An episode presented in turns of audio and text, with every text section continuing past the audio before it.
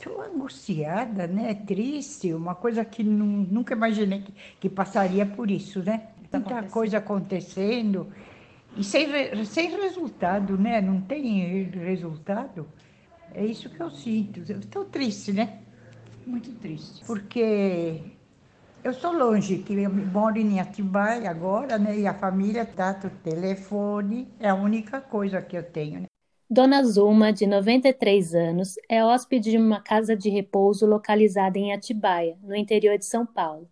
Ela é uma das 100 mil pessoas que vivem nas ILPIs, as instituições de longa permanência para idosos, como as casas de repouso e asilos são chamados atualmente. Fazendo parte do grupo de risco, os idosos estão enfrentando mais um cenário de discriminação, intensificado com a chegada do novo coronavírus.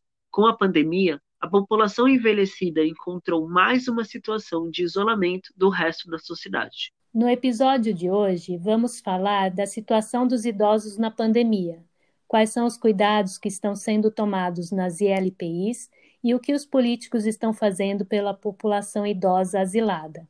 Eu sou Roberta Bueno. E eu sou o Rafael Revadan. E este é o Oxigênio. Você está ouvindo Oxigênio.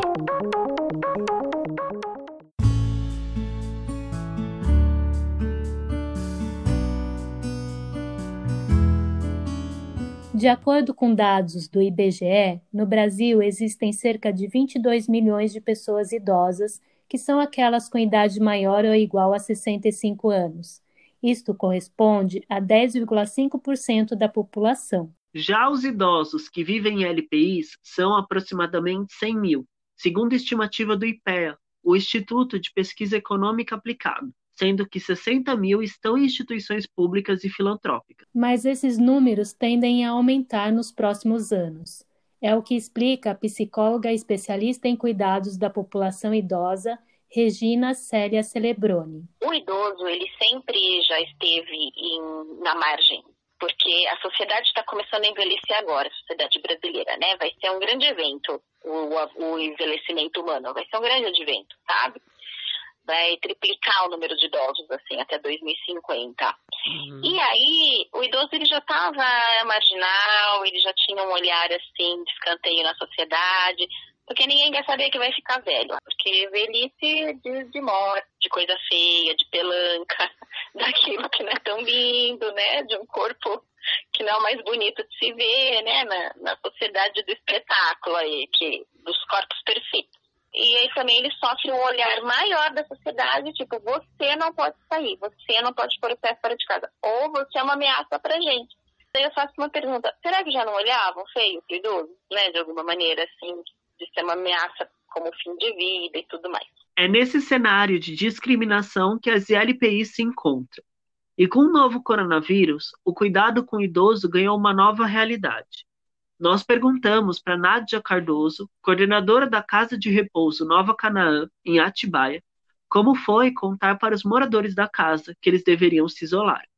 Então, sobre o isolamento social, é, foi comunicado aqui na casa dia 10 de março.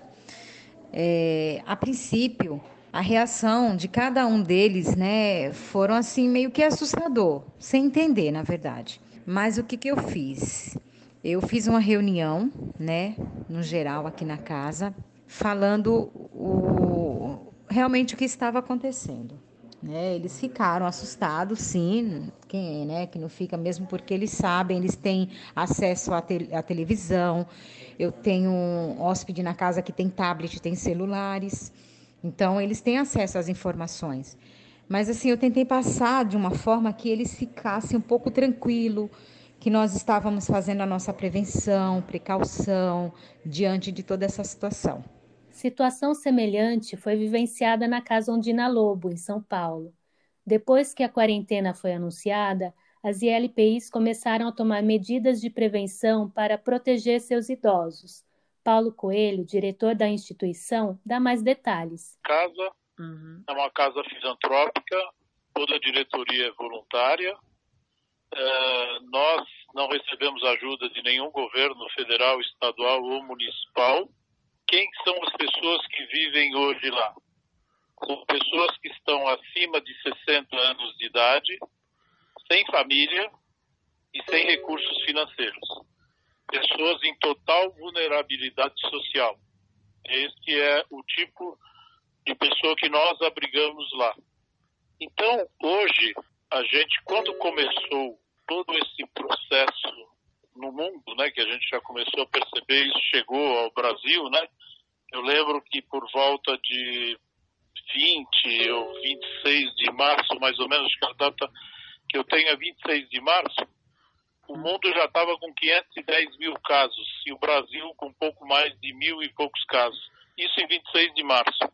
Então, quando começou isso, a gente já falou, nós, nós temos que mudar e criar protocolos de segurança contra o coronavírus. Uma semana antes, eu diria, antes de realmente começar a explodir isso, a nossa diretoria se reuniu e nós começamos a criar os protocolos. Tipo assim, visitas uh, a partir de hoje não podem mais acontecer. A casa será fechada para as visitas, né? Por quê? O idoso, né, de uma maneira geral, é, é o risco maior para o Covid-19. Os idosos em geral são acometidos de mais doenças, como diabetes ou cardiopatia, que aumentam o risco de morte, caso sejam contaminados pelo vírus. Numa casa que abriga idosos que já vêm de uma certa vulnerabilidade, muitos deles trazem doenças não só congênitas, mas também doenças que adquiriram no, durante a vida. Então o risco era muito grande. A gente começou e fechamos toda a, a entrada de idosos. Nós tínhamos um brechó e uma boutique para venda de objetos para ajudar na manutenção da casa. Fechamos também, ou seja, começamos a criar protocolos que garantisse o máximo possível, né, ou pelo menos mitigasse a entrada do vírus na casa, né? E aí eh, a gente começou a criar ações para conseguir EPIs, ou seja, aventais, gorro, luvas, máscaras e tudo, porque nesse momento a gente percebeu que o governo ainda eh, não estava se preocupando com as ILPIs. Naquele momento a gente percebeu, fazendo contato com a Secretaria uh, Social do Governo e também a Secretaria de Saúde, na verdade, naquele momento eles não tinham nem sequer uma ideia de quantas ILPIs existem no Estado. Entre as novas medidas, surgiu a necessidade do uso de equipamentos de proteção individual, os EPIs, como máscaras e luvas descartáveis.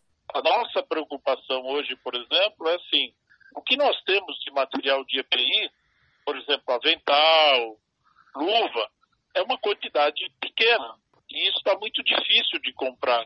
Então, hoje, a gente tem uma necessidade premente né, de receber, estamos tentando, junto ao governo, fornecedores, são luvas, os aventais descartáveis, máscara cirúrgica nós recebemos, temos. Precisamos sim agora daquela máscara N95, que é aquela para o profissional que vai ficar tratando desse pessoal que está dentro da quarentena lá, né? Além da falta de EPIs, outro desafio é lidar com os idosos com sintomas de Covid ou já diagnosticados com a doença. Por abrigar pessoas em situação de rua, a Casa Ondina Lobo não conseguiu impedir a entrada do coronavírus na instituição e oito pessoas testaram positivo. Nós chamamos o SAMU, que é a gente segue todas as diretrizes do governo, né? Uhum. E no, nesses casos a gente deveria comunicar que foi feito e pedimos que eles fossem transferidos, porque nós não somos uma casa de saúde. Nós não temos estrutura para tratá-los, né? Então ligamos para o SAMU, o SAMU falou, não, mas não é assim, nós vamos mandar uma equipe, essa equipe vai avaliar e aí a gente decide se traz ou não. Então eles foram até a casa, deram uma avaliada, e falaram, olha, dos oito, seis estão totalmente assintomáticos, vamos levar duas senhoras para fazer uma avaliação lá, fazer mais exames. Uma delas foi, fez raio-x, fez tudo e já voltou, porque continua assintomática. A outra, na verdade, ficou porque ela estava um pouco debilitada, não porque ela tinha sintomas de Covid, estava um pouco debilitada.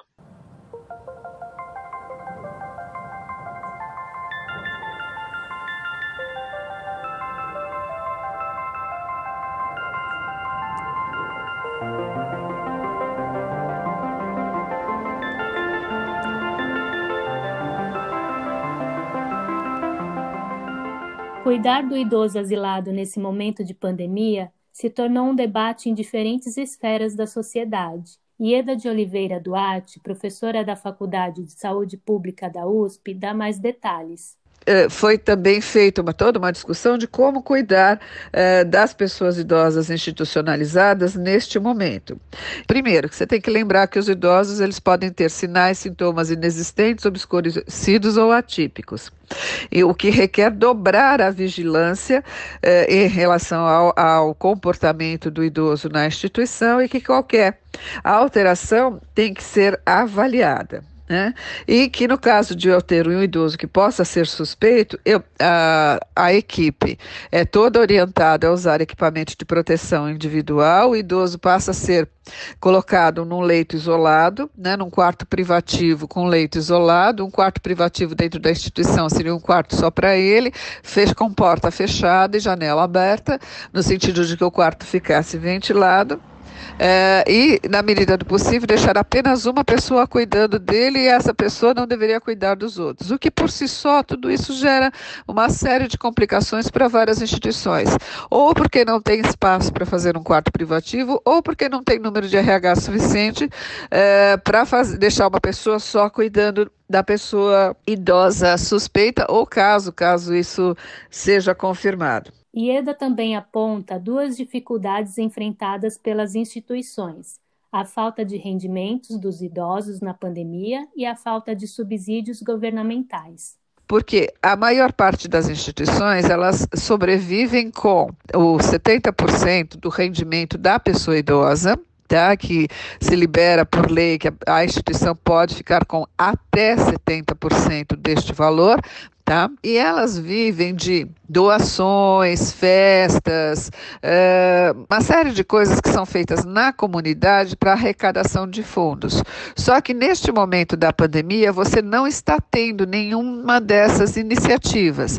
Então, a, a arrecadação de fundos das instituições, ela foi brutalmente é, diminuída. Então, existe uma preocupação do que vai acontecer não é? Porque daqui a pouco a instituição não tem dinheiro para nada, para comprar insumo, para comprar uh, comida, etc. Então, nós fizemos algumas sugestões, conversando com alguns deputados, que, por exemplo, o repasse federal per capita para as instituições, por exemplo, deveria ser de pelo menos uh, um salário. Porque hoje ele gira em torno de 60 a 90 reais, o que é uma imoralidade. Né? Uh, então, é, se você aumenta o repasse, pelo menos por um tempo maior, as instituições teriam como se reorganizar neste sentido.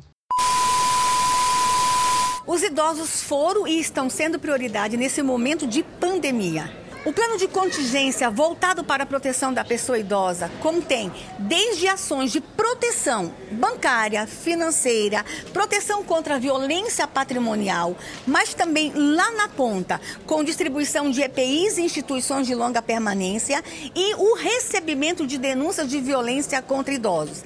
São inúmeras ações no Brasil. Quem está falando é a ministra da Mulher, da Família e dos Direitos Humanos, Damares Alves. Apesar da ministra relatar que o governo federal vem realizando uma série de medidas de apoio às ELPIs, não é isso que é visto na prática. Em consulta ao portal da Transparência, seu ministério possui uma verba de 160 milhões de reais para distribuir ao cuidado da população idosa asilada. Até o início de outubro, essa verba se encontrava parada. Para saber como estão as políticas públicas voltadas para os idosos residentes de ILPIs, procuramos a deputada Lídice da Mata, presidente da Comissão de Defesa dos Direitos da Pessoa Idosa da Câmara dos Deputados, a CIDOSO. Em nota, a deputada revelou que a situação das ILPIs ainda é grave. Além da carência de um sistema eficiente de políticas públicas voltado às pessoas idosas, o governo demorou a regulamentar os recursos que o Congresso Nacional aprovou para as instituições. O valor de 160 milhões encontrado no portal da Transparência foi votado e aprovado pela Câmara dos Deputados e pelo Senado Federal, e sancionado como lei em 29 de junho, Em 15 de julho, o governo federal publicou a medida provisória número 991 para possibilitar ao Ministério dos Direitos Humanos o pagamento do auxílio emergencial às ILPIs. Mas essa situação só foi regulamentada no início de setembro.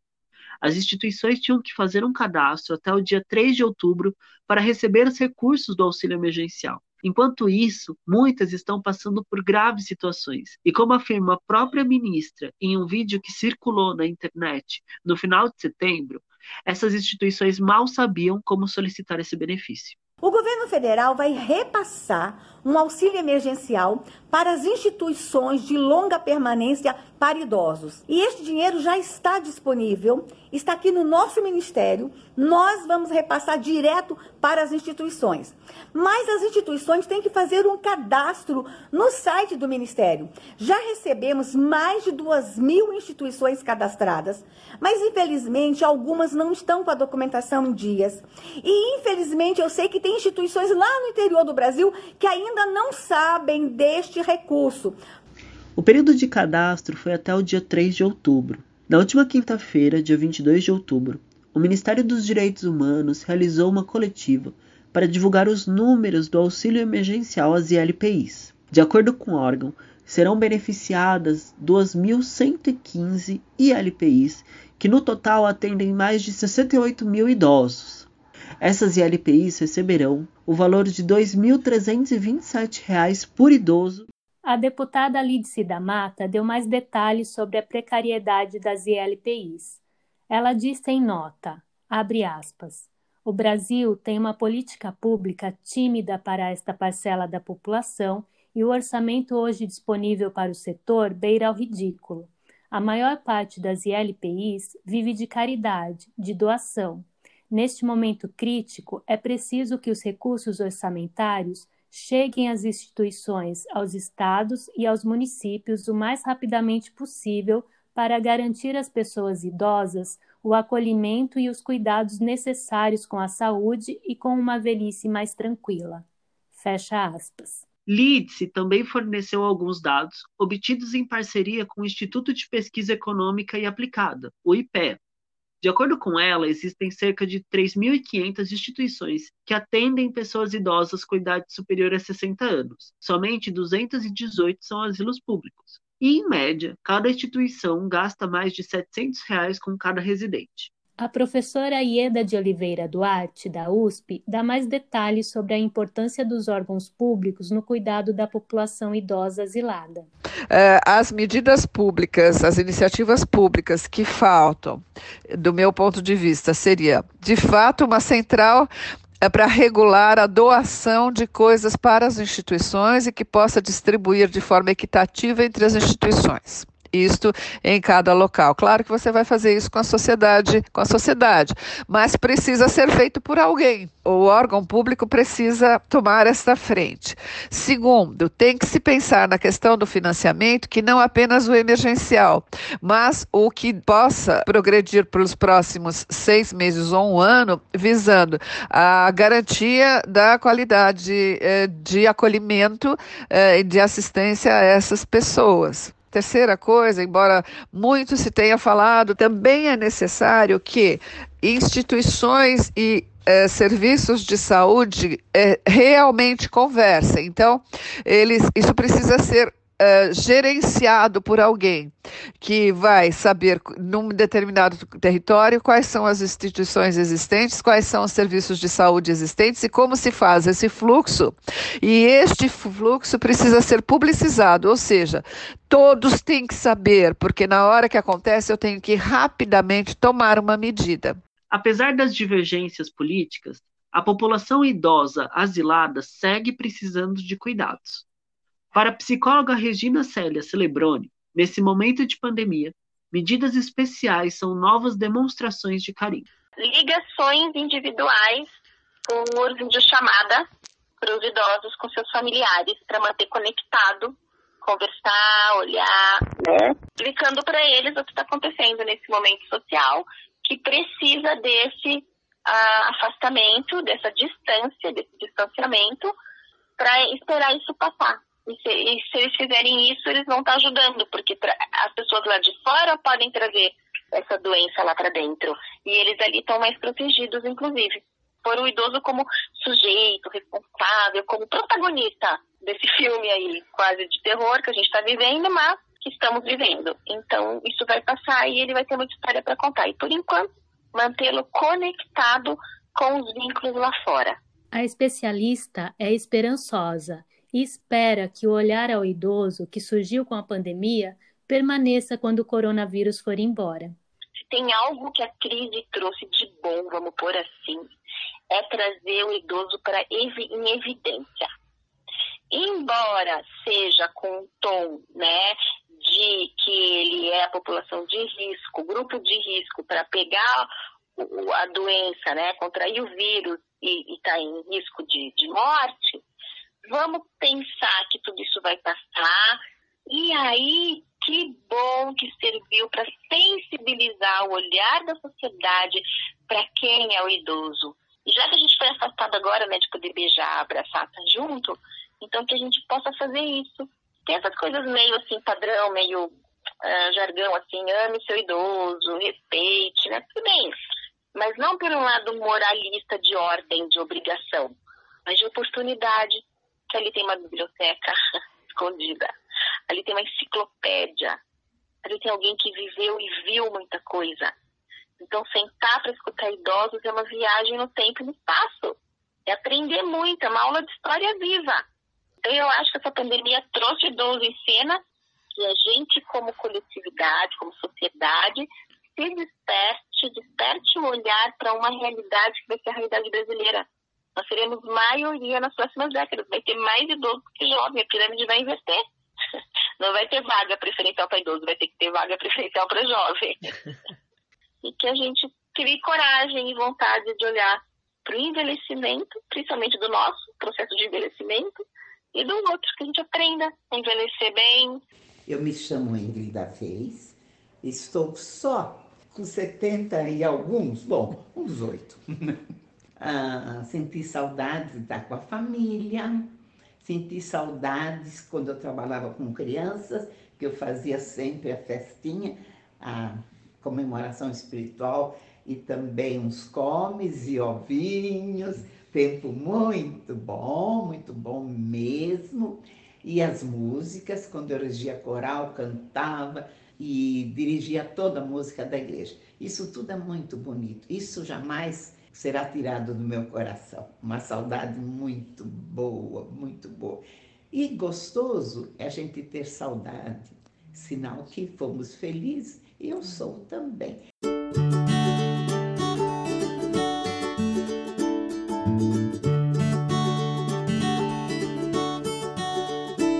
O oxigênio fica por aqui. O episódio foi apresentado por mim, Rafael Revadan, e pela Roberta Bueno. Nós também fomos os responsáveis pela produção, roteiro e pelas entrevistas desse episódio. As músicas utilizadas nesse episódio foram compostas pelo músico Kevin MacLeod e estão disponíveis para download no site Incompetech www.incompetech.com. E os depoimentos utilizados no programa são de hóspedes do Recanto Nova Canaã, em Atibaia. A revisão do roteiro e a coordenação é da professora Simone Paloni, do LabJOR, e os trabalhos técnicos de Rafael Revadan. Você pode ajudar a Casa Undina Lobo, instituição pública que participou dessa reportagem. Para isso, basta acessar o site deles, www.undinalobo.org.br. O link também estará disponível na descrição desse episódio. E você também pode nos acompanhar nas redes sociais. Estamos no Facebook, facebook.com barra Oxigênio Notícias, tudo junto e sem acento, e no Instagram e no Twitter. Basta procurar por Oxigênio Podcast. E você também pode deixar a sua opinião sobre esse episódio e sugerir temas para os próximos programas. Basta deixar o seu comentário na plataforma de streaming que utiliza. Até a próxima!